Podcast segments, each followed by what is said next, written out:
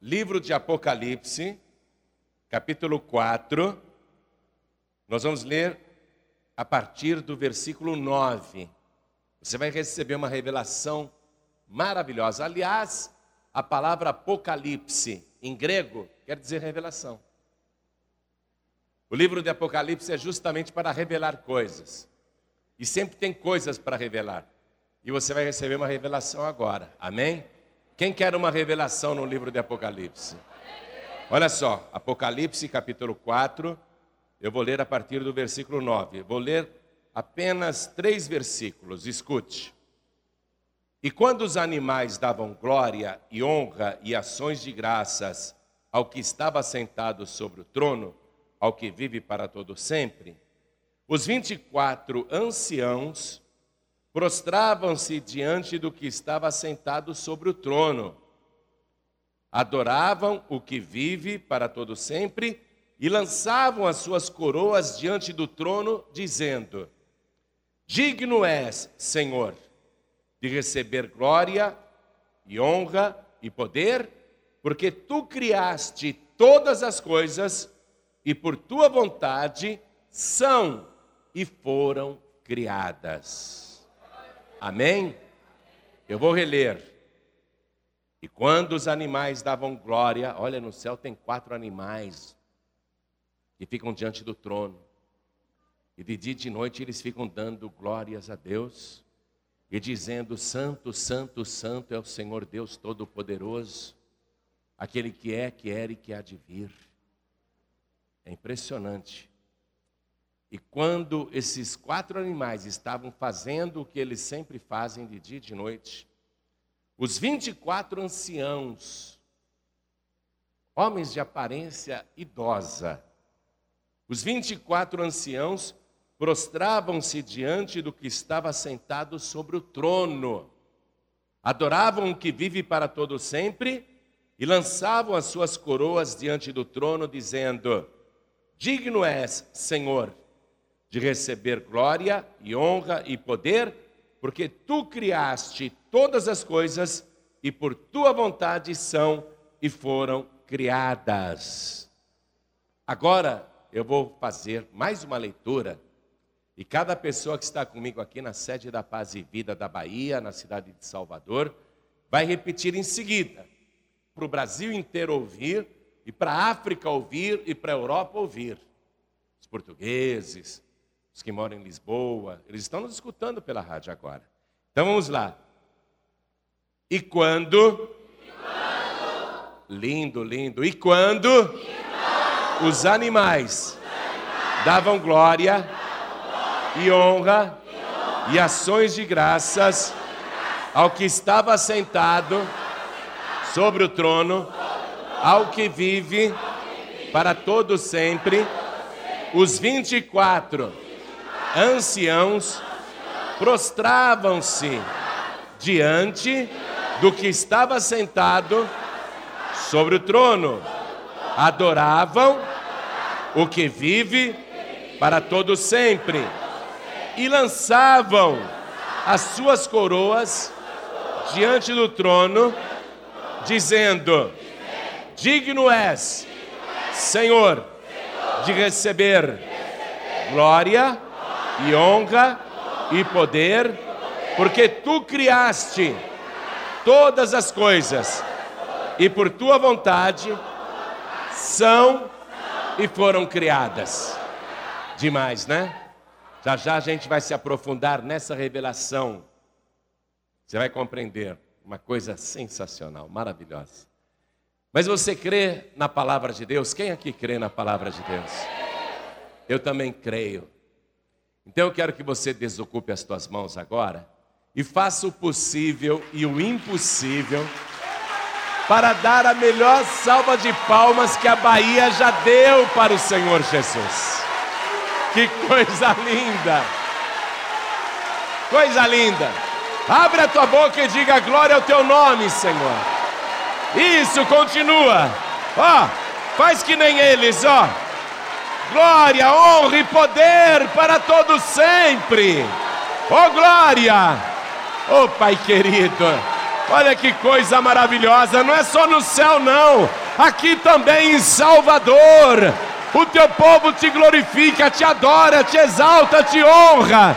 Então abre o céu para receber este louvor, que não é só daqui, não, Brasil inteiro, a África, Angola, Moçambique, Cabo Verde, Timor-Leste, Macau, Cabo Verde, Angola, meu Deus, Lisboa, Ilha da Madeira, em toda parte te glorificam agora.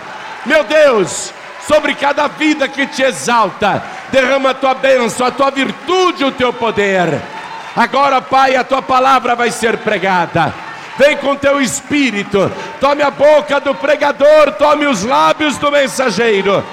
Envia a tua palavra com poder e autoridade e que a tua palavra vá, percorra toda a terra e produza o resultado para o qual está sendo mandada.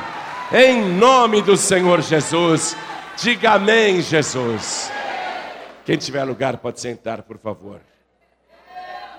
Preste atenção nisso que eu vou dizer. O primeiro discípulo de Jesus Cristo foi João, não o Batista, João, que era um jovem pescador galileu, e ele estava acompanhado de André, irmão de Pedro. E é interessante que João, esse pescador galileu, que vai deixar tudo para seguir Jesus, ele devia ter uns 28 ou 30 anos na época. Ele vai ser o único discípulo dos doze, o único, que seguirá Jesus do primeiro até o último dia. Inclusive, quando Jesus foi pregado na cruz, todos os outros discípulos fugiram, só João ficou lá. João acompanhou o julgamento de Jesus, acompanhou a condenação, acompanhou a crucificação e a morte. João foi o único que não arredou pé.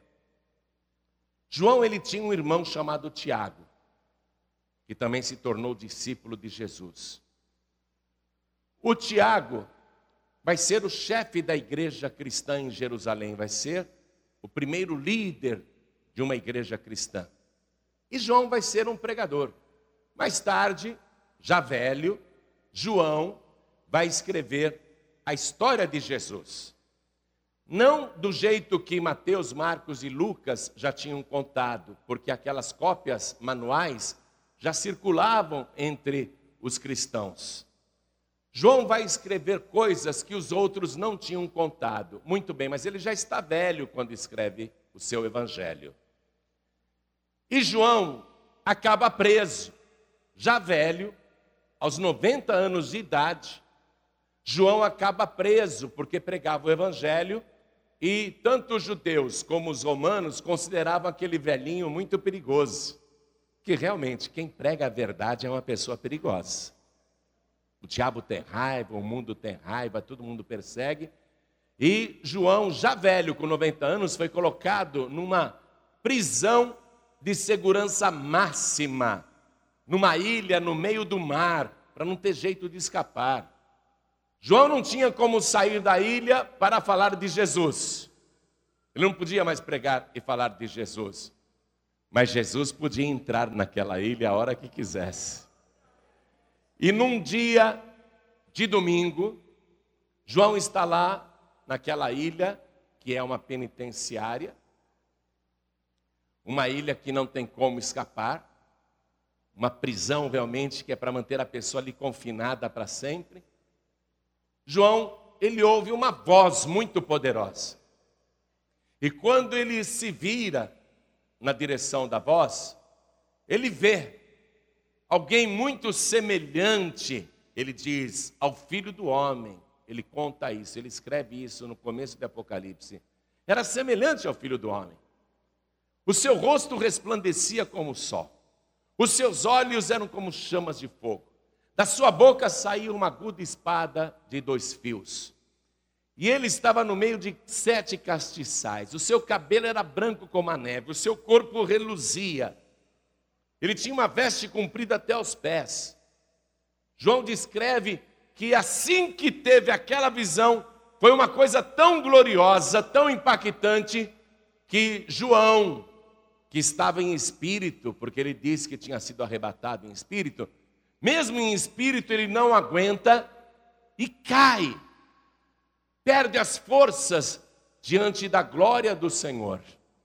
Só que João viu a pessoa e pensou: é semelhante a Jesus.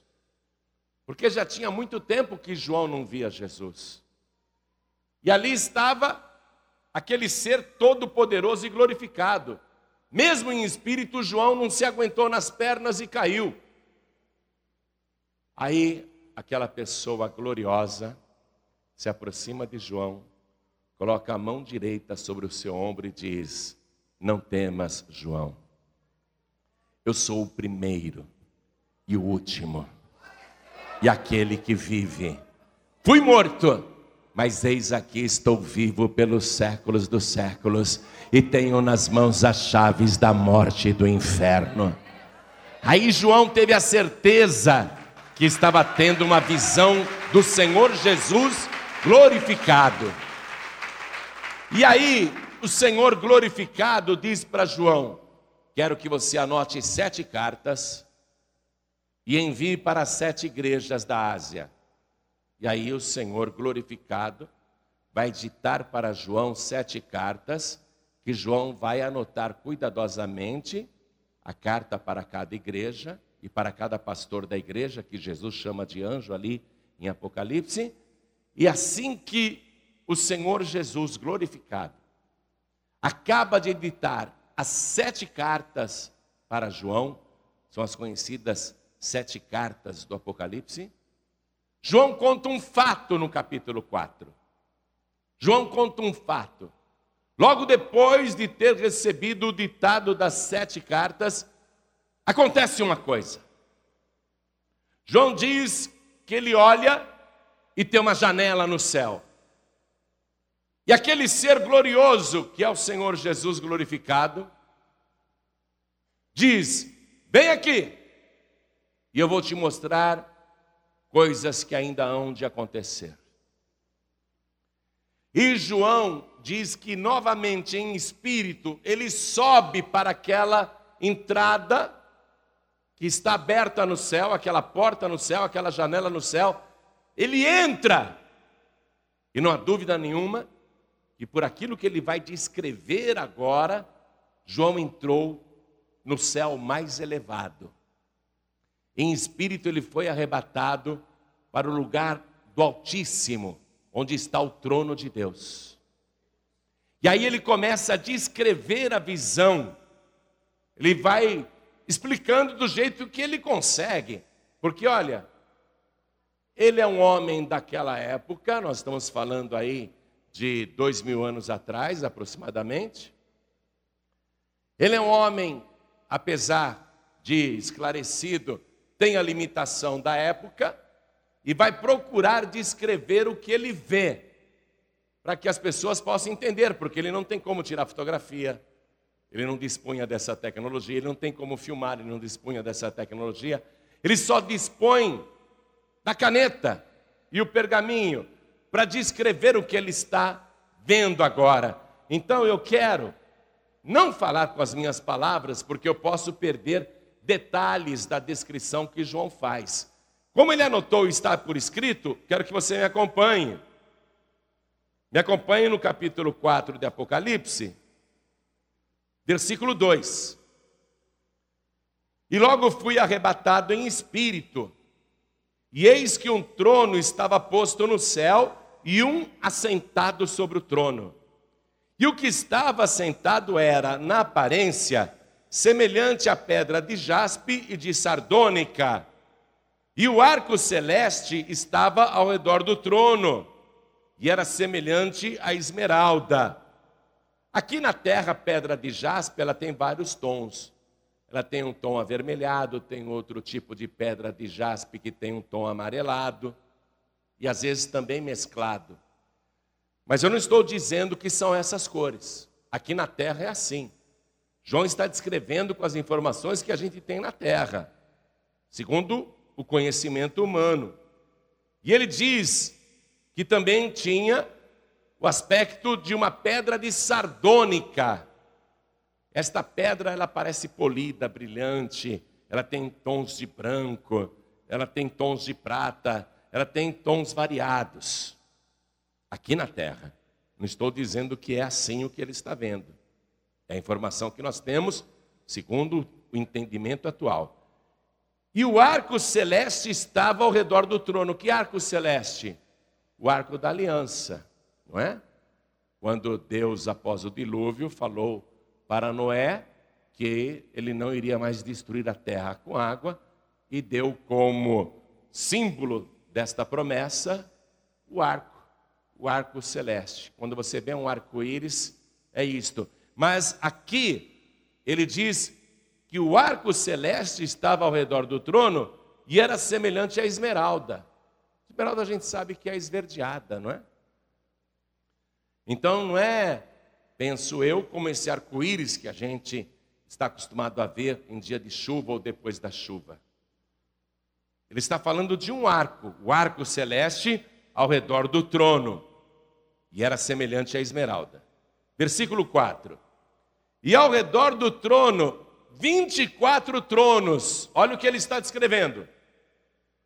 Ali em cima, no lugar altíssimo, ele viu o trono de Deus, ele descreve Deus com poucas palavras, e ele diz que ao redor do trono de Deus, 24 tronos. Continuando a leitura.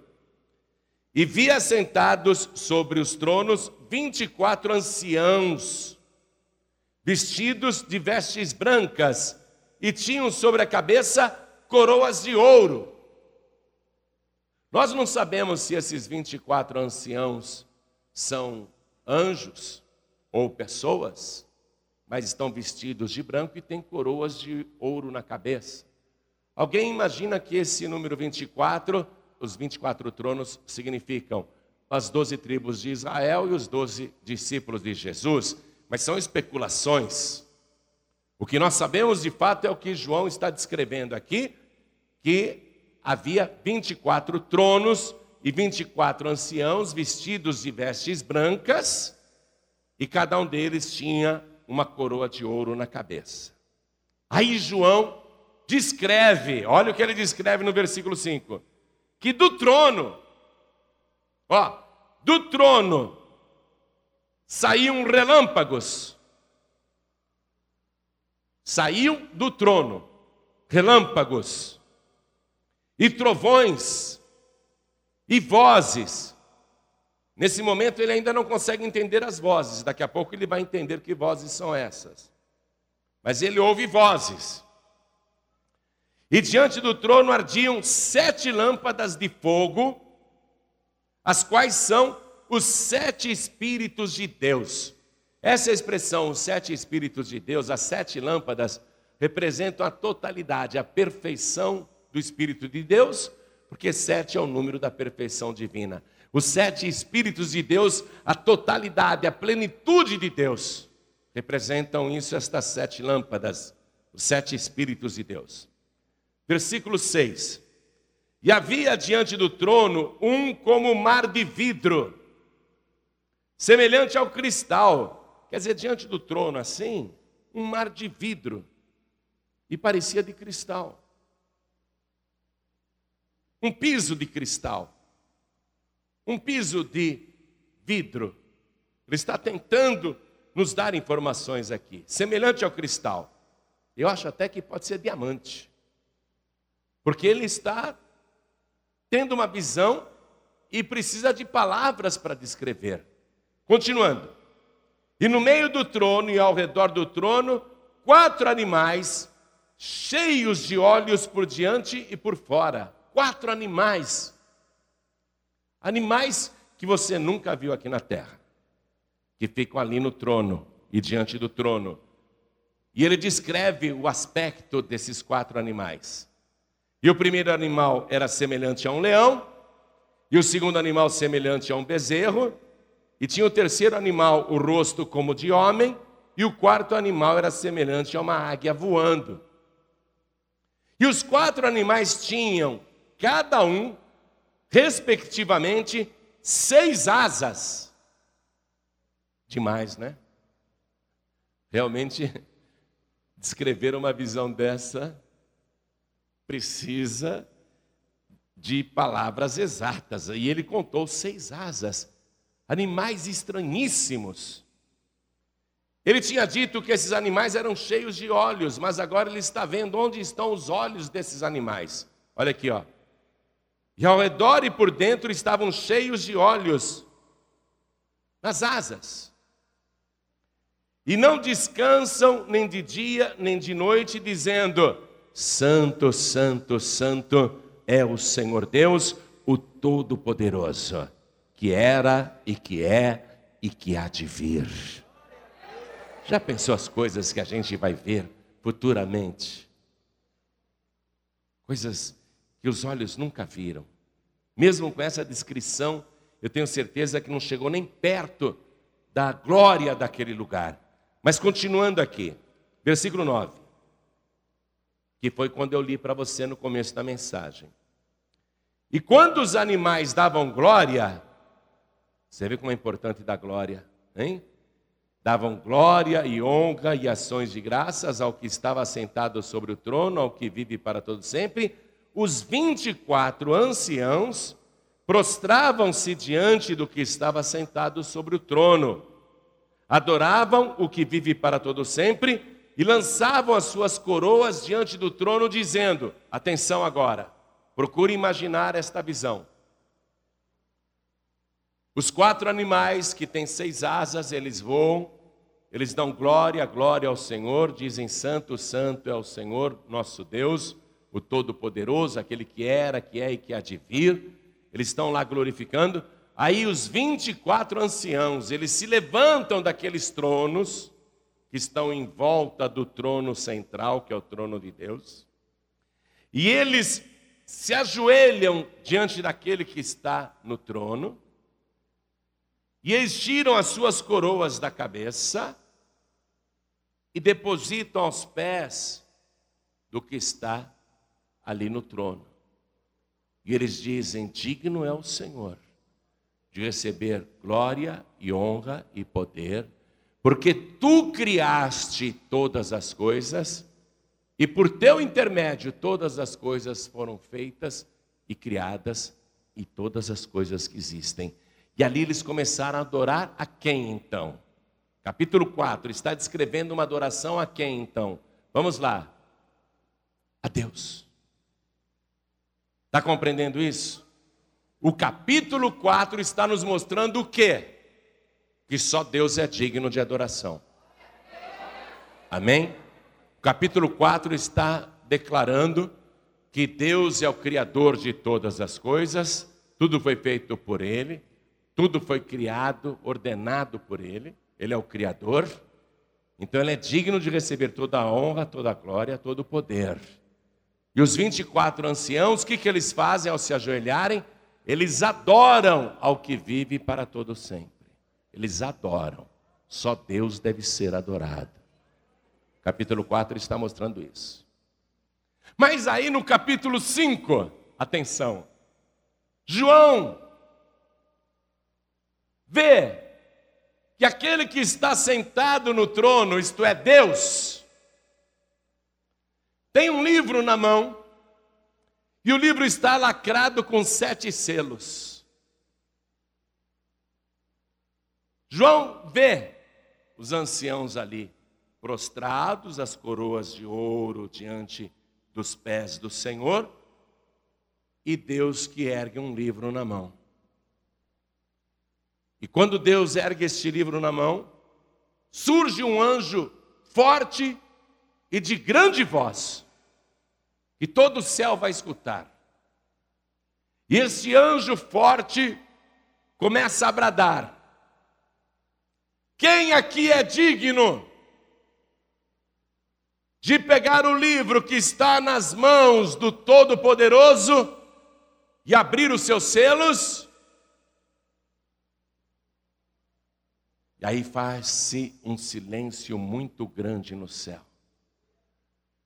daqueles 24 anciãos que estão ajoelhados ainda e com as coroas de ouro aos pés do Senhor, nenhum dos 24 anciãos sequer se atreve a levantar os olhos ou ameaçar pegar o livro. Porque aqueles 24 anciãos, que são seres de grande santidade e poder, e de grande autoridade, porque eles têm tronos também, e seus tronos estão no lugar altíssimo, e eles estão diante de Deus o tempo todo, mesmo sendo 24 anciãos de altíssimo nível e autoridade espiritual, nenhum deles sequer ameaça levantar a cabeça ou arriscar um movimento em direção ao trono de Deus para pegar o livro. Eles continuam ali. Cada um deles está pensando: eu não sou digno. Eu não sou digno.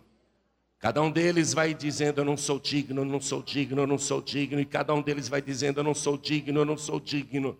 Eu não posso, eu não posso, eu não sou digno. E veja quem eles são. Não são seres qualquer, não. Eles têm 24 tronos diante do trono de Deus. Eles estão vestidos de vestes brancas. Eles têm coroa de ouro na cabeça. E apesar de serem tão elevados, eles não são dignos e ficam caladinhos e imobilizados, só pensando: eu não sou digno, eu não sou digno, eu não sou digno.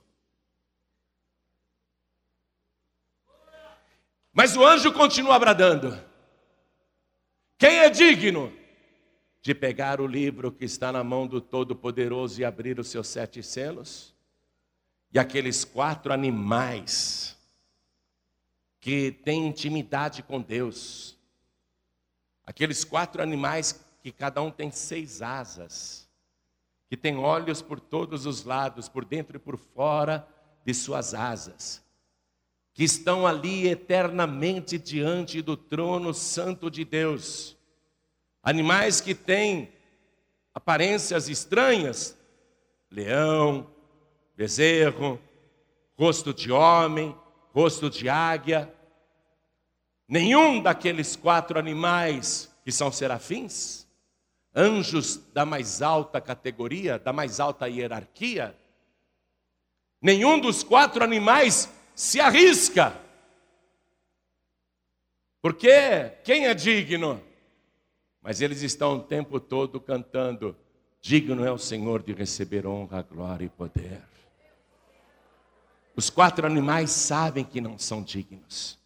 No céu também tem arcanjo, está lá o Gabriel, está lá o Miguel, anjos mensageiros poderosos, designados por Deus para grandes tarefas, anjos realmente poderosos, arcanjos poderosos, querubins poderosos, santos, mas nenhum deles se atreve a levantar os olhos olhar para o trono de Deus, nem ameaçar, nem ameaçar, todos estão de cabeças baixas.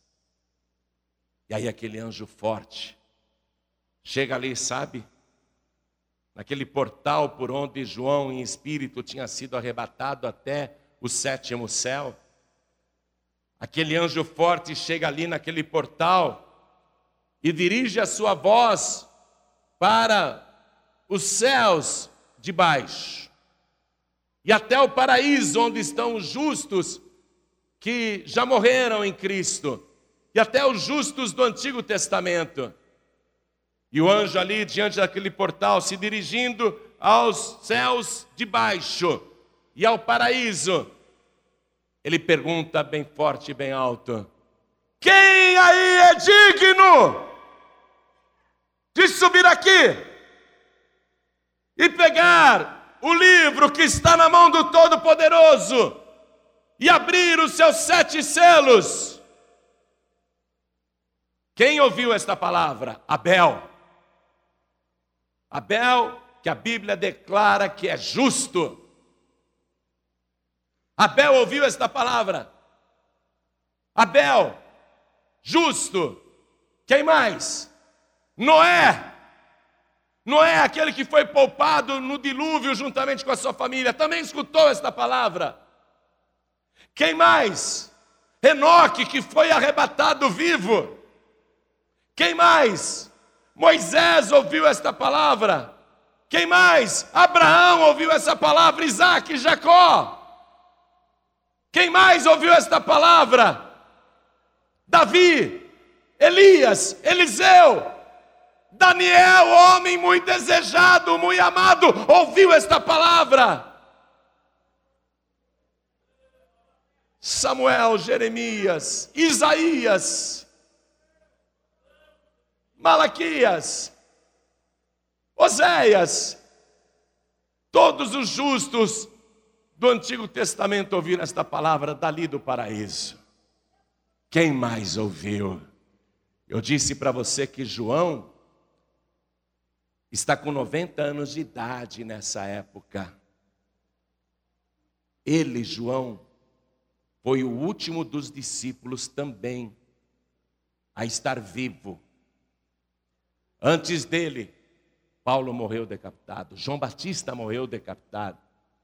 Tiago, irmão de João, morreu à espada, assassinado pelos guardas de Herodes. Estevão, o primeiro mártir da igreja cristã, morreu apedrejado. Também ouviu esta palavra. Todas estas pessoas morreram antes de João. Todos os discípulos, Mateus, morreu antes de João. Tadeu morreu antes de João, estão todos ali no paraíso. Maria morreu antes de João, está lá no paraíso. Todos estão ouvindo esta palavra. João foi o último dos apóstolos a estar vivo. Todos já morreram antes dele. Todos que foram testemunhas oculares da vida de Jesus morreram antes de João, estão lá no paraíso e o anjo está bradando: quem aí é digno de subir aqui? Levante a mão quem é digno. Nós vamos arrebatar você em espírito para você subir aqui. Quem aí é digno? Suba aqui, pegue o livro que está na mão do Todo-Poderoso e abra os seus sete selos. E não apareceu ninguém. Ninguém.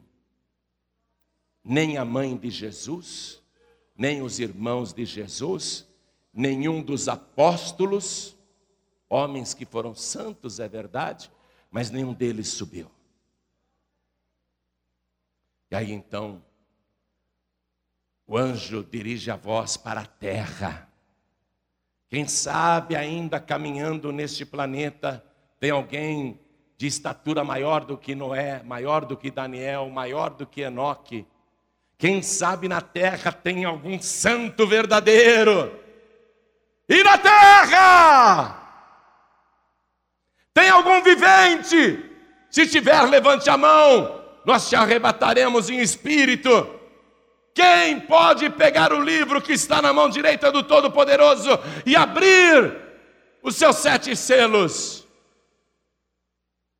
E na terra não se achou ninguém. Você está começando a entender a palavra? Ninguém. João começou a chorar, ele conta. Eu comecei a chorar porque ninguém era digno de pegar o livro e de abrir os seus selos.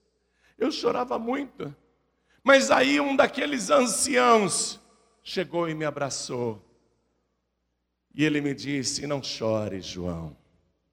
Eis aqui o leão da tribo de Judá, aquele que venceu, e o livro abrirá. João, que estava chorando, olha para ver o leão da tribo de Judá, e ele não vê leão nenhum, ele vê um cordeiro que parece que está morto. A lã é mais branca e resplandecente do que a neve, é pura luz. Mas aquele cordeiro está morto, há sangue nele, a sua lã branquinha está tingida, tingida de vermelho. Ele morreu.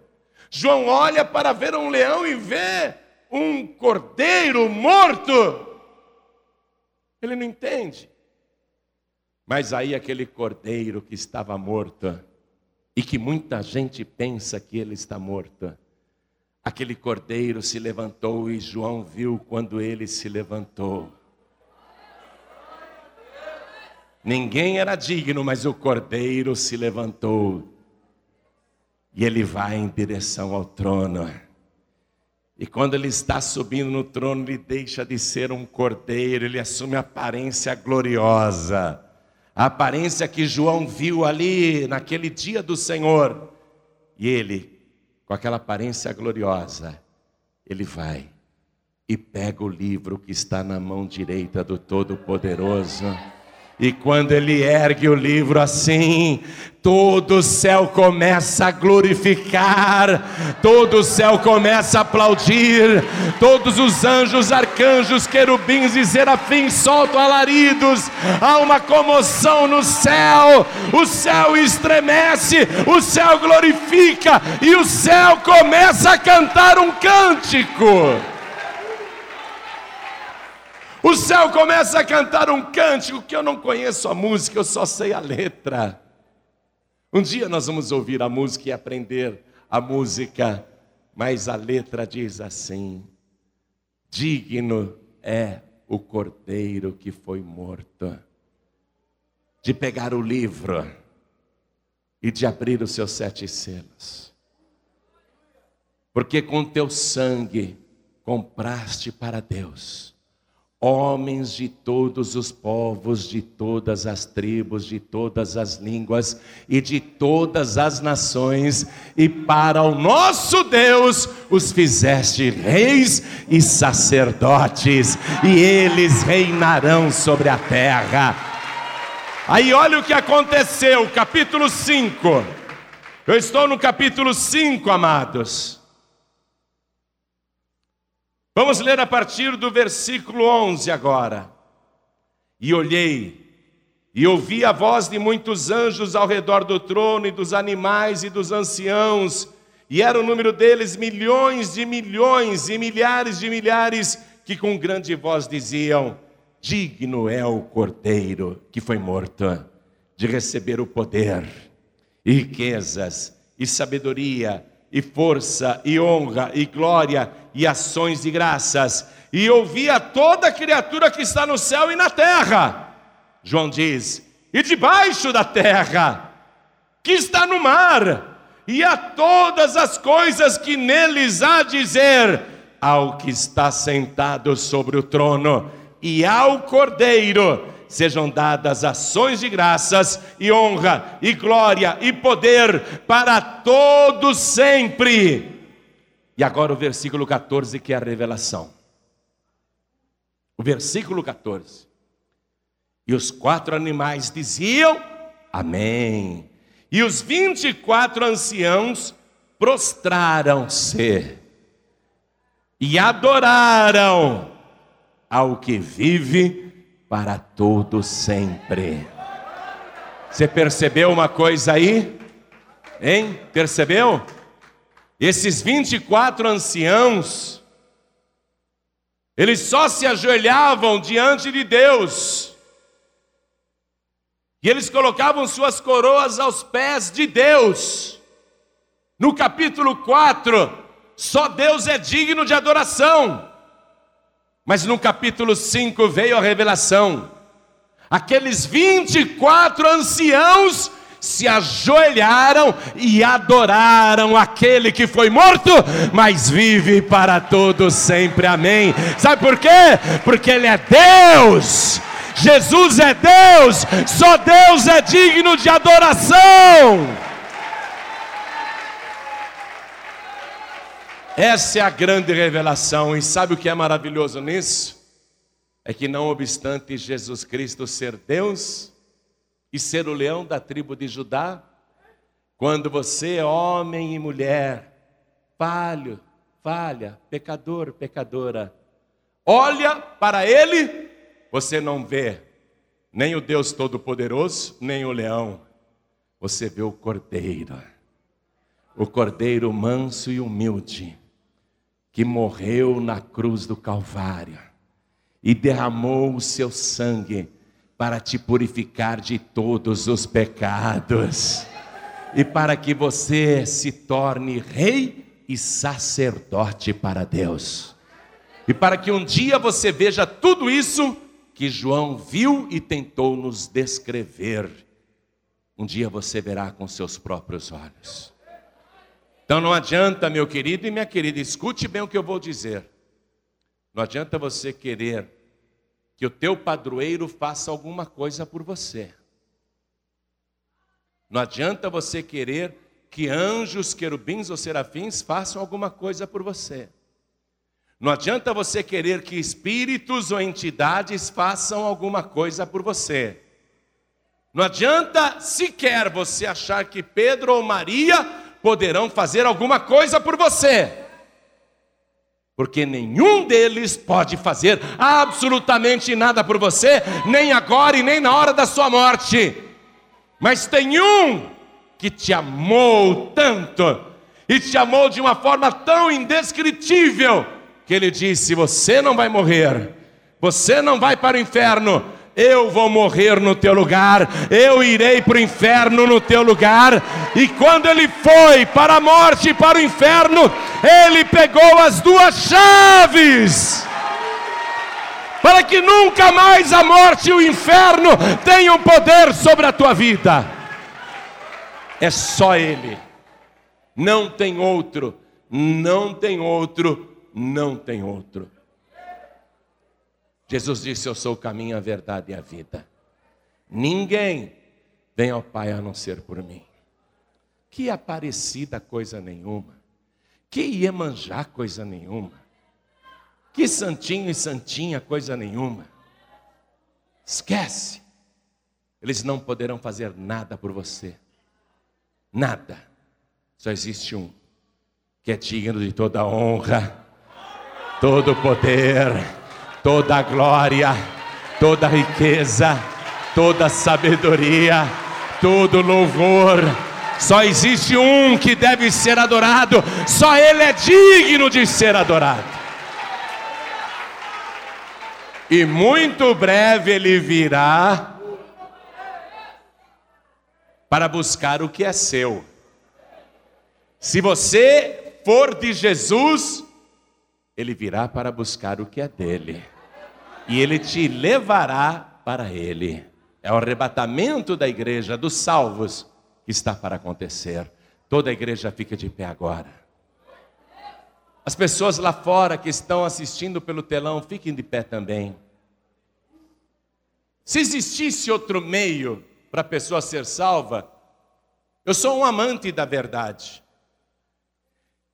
Se existisse outro meio para uma pessoa ser salva, eu seria o primeiro a anunciar. Eu seria o primeiro a dizer para você: ó, oh, além de Jesus, a Maria salva, tá? O Pedro pode te ajudar.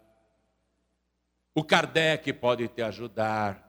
Se existisse outro meio, eu seria o primeiro a falar, porque eu só prego salvação. Só que eu estudei, estudei, estudei e continuo estudando esse livro. E quanto mais eu estudo esse livro, mais eu fico admirado de que, estando a verdade exposta para toda a humanidade, Padres e papas continuam pregando a mentira, são amantes da mentira. Ah, mas eles acreditam em Jesus também. O Papa no Brasil se ajoelha e beija a Santa Aparecida. Isso é um pecado de exclusão. Não sou eu que digo isso, não. Por isso que ninguém consegue me processar quando eu prego. Olha o que Jesus diz aqui, Apocalipse capítulo 21, versículo 6. João diz que o Senhor ainda falou para ele, e disse-me mais: está cumprido, eu sou o Alfa e o Ômega, o princípio e o fim. A quem quer que tiver sede, de graça lhe darei da água da vida.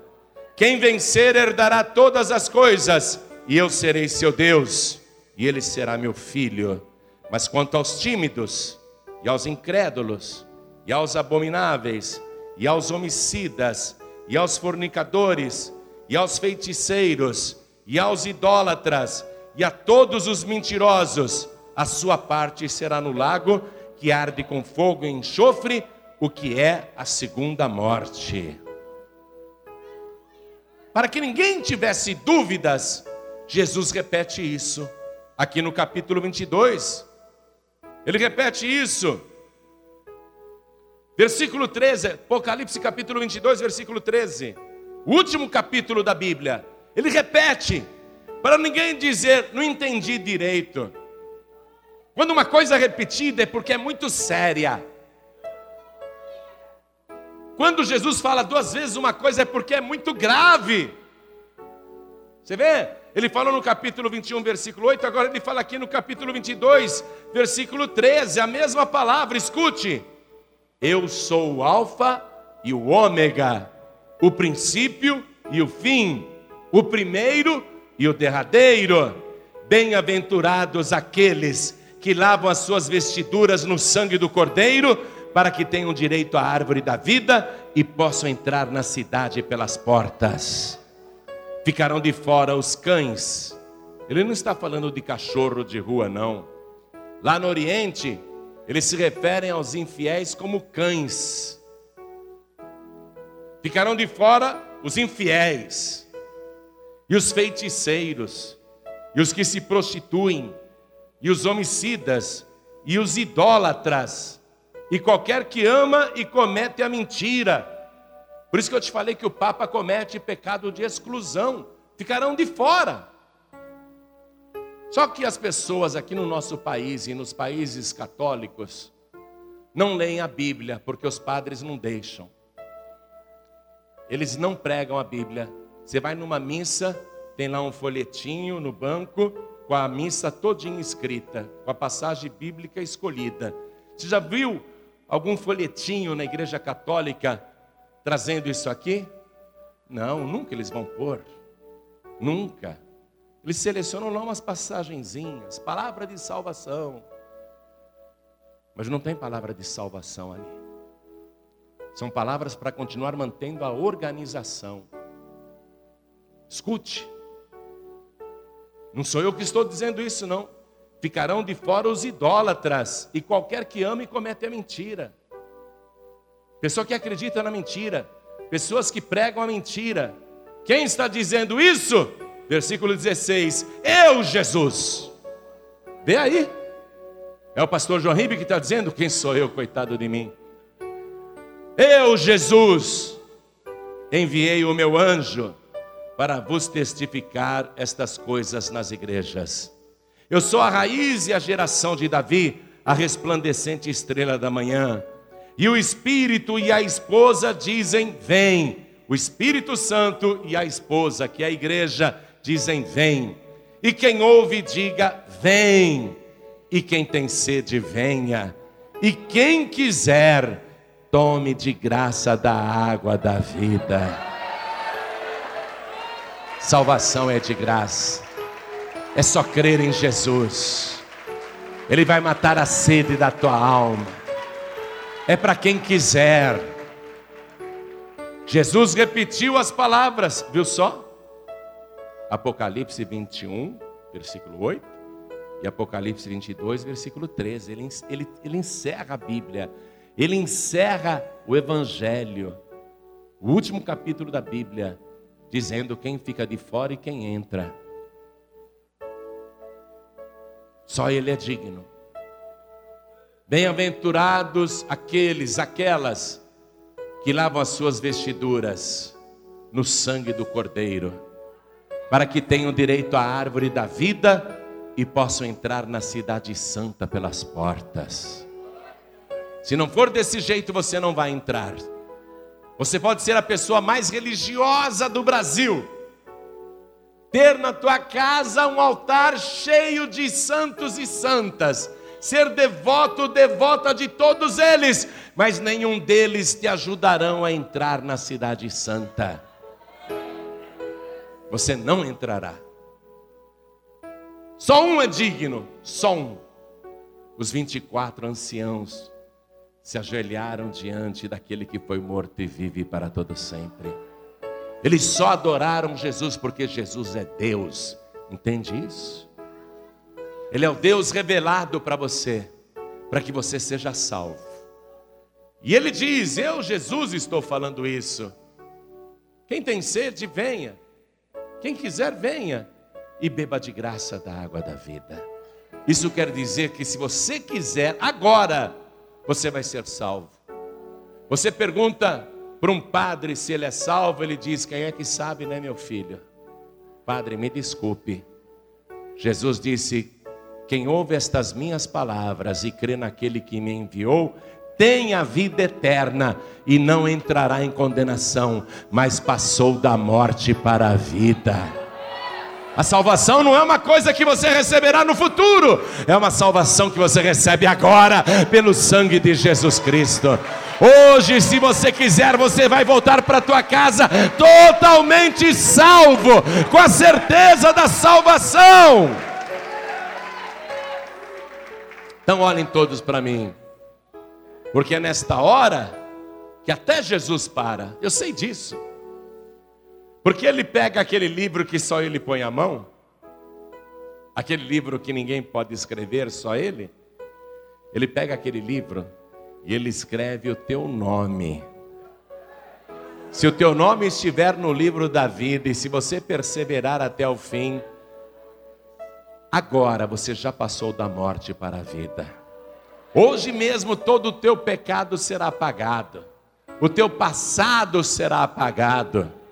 Pastor, mas eu fiz tanta coisa errada na minha vida. Pois é, aquele ladrão que morria do lado direito de Jesus, ele fez tanta coisa errada. Era um salteador, era um malfeitor. Mas ele reconheceu Jesus como Rei e Salvador. E ele disse ali, nas últimas, você vê? Senhor, lembra-te de mim quando entrares no teu reino. E Jesus disse: Em verdade eu te digo que ainda hoje estarás comigo no paraíso. A salvação é para já, não é para depois, não, é para já. Eu vou fazer o convite, porque Jesus agora está dizendo para você: vem. Jesus está dizendo para cada pessoa aqui, tanto dentro como lá fora, você que está acompanhando pelo telão, Jesus está dizendo: quem quiser, quem quiser, beba de graça da água da vida. Então eu vou fazer o convite. Quem aqui quer a água da vida? Quem aqui quer a vida eterna? Quem aqui quer o seu nome escrito no livro da vida do Cordeiro? Quem aqui quer receber Jesus como único, suficiente exclusivo e eterno Salvador, erga sua mão assim bem alto, todos que querem. Olha quanta gente, olha quanta gente quer lá fora. Você que está aí no telão, lá fora, quer entregar a vida para Jesus, ergue tua mão também. Ergue tua mão também. Lá fora, os que ergueram as mãos, entrem aqui. Lá fora, os que ergueram as mãos, entrem aqui. E você que ergueu a mão aqui dentro, vem para frente também, vem para cá. Todos que ergueram as mãos, venham para frente e vamos aplaudir ao Senhor Jesus por cada vida que está chegando. Oh glória! Venha do jeito que você está. Pastor, eu fumo, eu bebo, eu cheiro, eu faço coisa errada. É, eu sei, mas o sangue de Jesus vai te purificar de todo o pecado. Hoje você vai voltar para tua casa uma nova criatura. Ele transformou água em vinho. Transformar você vai ser moleza. Vai ser moleza, vem para cá. Ele vai te libertar do vício do cigarro, ele vai te libertar do vício da bebida, ele vai te libertar do vício do jogo, ele vai te libertar do pecado, ele vai te libertar desses pesadelos, ele vai te libertar dessas doenças, ele vai te libertar de todo medo. Vem aqui para frente. Hoje você vai ter um encontro verdadeiro com Jesus. Quero chamar aqui na frente mais pessoas. Atenção, quem está lá fora e quem está aqui dentro. Você lá fora acompanhando no telão e você aqui dentro. Você sabe que Jesus está voltando. Não resta dúvida nenhuma. Jesus até profetizou o seguinte: Nos últimos dias, por se multiplicar a iniquidade, o amor de muitos esfriará. Nunca houve tanta iniquidade no mundo e no nosso país. O amor de muitos está esfriando. Pena de morte, pena de morte. O amor de muitos está esfriando. Até cristãos estão pedindo pena de morte. É muita iniquidade, é muita maldade. E Jesus disse: E quando o filho do homem vier outra vez, porventura achará fé na terra? As pessoas estão perdendo a fé, as pessoas estão esfriando na fé, e você não pode deixar isso acontecer com você. Jesus disse: Vigiai, porque não sabeis a que hora há de vir o vosso Senhor. Então você não pode ficar sem igreja, justo agora, meu amigo, minha amiga. Justo agora você resolve ir para o mundo, quer perder a tua salvação por nada. Não é hora de voltar atrás, não é hora de fraquejar porque a qualquer momento a trombeta vai soar. E aquele que há de vir, virá. Bem-aventurado aquele servo, aquela serva que achar fazendo assim quando o seu Senhor voltar. Ele está para chegar. Se prepare, ele está para chegar. Você que está afastado, afastada ou fraco na fé, Vem aqui para frente, por favor. Filho pródigo, filha pródiga e todos que estão se sentindo fraco na fé, vem aqui para frente em nome de Jesus, porque o Espírito está dizendo: vem. A igreja está dizendo: vem. E Jesus está dizendo: quem quiser, venha e beba de graça da água da vida. Vamos aplaudir mais ao Senhor Jesus. Enquanto mais pessoas estão vindo, quero falar com você que está ouvindo pela rádio, em qualquer lugar do Brasil ou nos países de língua portuguesa, quer entregar a vida para Jesus ou voltar para Jesus, se ajoelhe aí ao lado do teu rádio, aonde você estiver. Brasileiros e povos de língua portuguesa, espalhados por todo o mundo, que estão ouvindo essa mensagem pela internet, quer entregar a vida para Jesus? Se ajoelhe ao lado do teu computador. Pessoas que estão dirigindo pelas ruas, estradas, avenidas. O Senhor falou contigo? Quer voltar para Jesus? Reconheceu que Ele é o único que salva? O único mediador entre Deus e os homens? Quer se entregar para Jesus? Quer voltar para Jesus? Você que está dirigindo? Não precisa parar o veículo. Diminua a velocidade e coloque a mão direita sobre o teu coração. Você que está ouvindo esta mensagem no teu celular, tem muita gente ouvindo a pregação no celular agora. Você que está ouvindo esta mensagem aí no hospital, na cadeia, no local de trabalho, onde for. Tem gente me escutando agora dentro de uma van, dentro de uma lotação, dentro de um ônibus, dentro de um trem, dentro de um comboio. Quero entregar a vida para Jesus. Eu sei que não dá para se ajoelhar aí onde você está. Então coloque a mão direita sobre o peito, no lugar do teu coração, porque nós vamos orar. E cada pessoa que veio para frente, se ajoelhe agora, por favor. A igreja continue de pé. Você que está de joelhos, coloque a mão direita sobre o teu coração e ore assim comigo. A igreja estenda a mão direita na direção das pessoas ajoelhadas. Você que está de joelhos aqui ou à distância, ore assim comigo. Meu Deus e meu Pai Diga com fé, não tenha vergonha. Meu Deus e meu Pai, eu ouvi a tua santa palavra. E no capítulo 4 de Apocalipse, não havia a revelação de que o Cordeiro, que o Senhor Jesus é o próprio Deus. Mas no capítulo 5, isto ficou claro.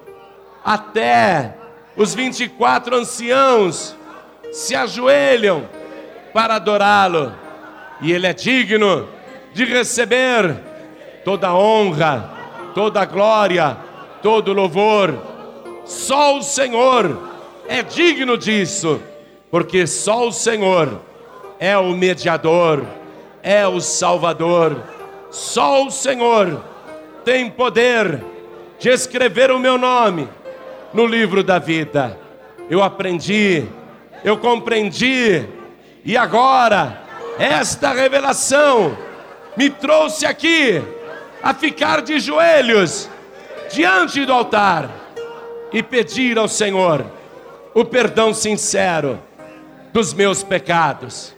Apaga, Senhor, as minhas iniquidades, e do mesmo modo que o Senhor salvou aquele ladrão que morreu ao teu lado no Monte Calvário, salva também a minha alma, porque eu declaro que o Senhor é o meu único, suficiente, exclusivo e eterno Salvador. Me lava agora com teu sangue, lava as minhas vestes no sangue do Cordeiro, me purifica de todo o pecado e me ajuda com teu Espírito Santo a perseverar até o fim, porque um dia eu quero entrar na Cidade Santa pelas portas. Meu Deus da glória, eu te agradeço por tão grande salvação em Jesus Cristo para todo sempre. Assim seja feito. Amém, Senhor. Você acabou de receber as boas novas do Evangelho através de João Ribe Palharim. Um oferecimento dos pregadores do telhado. Participe da reunião de Paz e Vida. Para informações, acesse pazevida.org.br. Paz e Vida, lugar de gente feliz e ungida.